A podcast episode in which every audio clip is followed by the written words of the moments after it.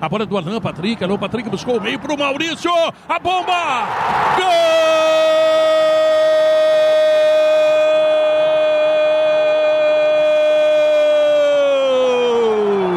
Maurício, um chute forte, seco, violento, indefensável, no canto, onde goleiro deste planeta consegue chegar. 25 minutos de partida. O Inter está chegando ao empate de 1 um a 1. Um. um golaço, senhores. Um gol extraordinário de Maurício. Explode o Beira Rio, porque agora o Inter consegue o um empate. 1 um a 1 no Granal 441, a 25 minutos do primeiro tempo, Rodrigo.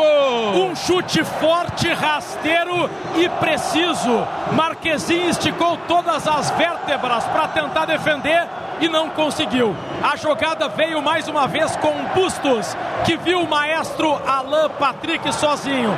Alain deu para o Maurício e o Maurício chutou com uma precisão incrível no cantinho, rasteiro, reage o Inter.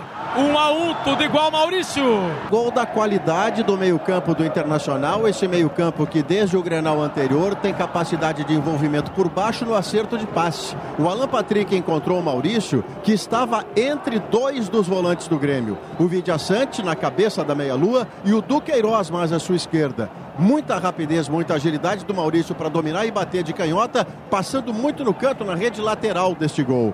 O Grêmio tinha retomado um controle de jogo que, quando faz o seu gol, não tinha de maneira alguma. Era o Inter o dominador. Bertoncello, o Grenal esquenta e começa de novo para o René, que respira aliviado. Gesticulando muito, com muita energia, Eduardo Cudê primeiro falou com o René e agora falou com Alain Patrick, o capitão colorado. Cudê gesticulando, fazendo alguma orientação, mas olha, é coisa forte. Primeiro gol marcado pelo Maurício na temporada, seu primeiro gol em Grenal. O Inter se mantém líder, 23 pontos, dois a mais que o Grêmio, segundo colocado com 21. Grenal 4-4-1 e o empate de número 139.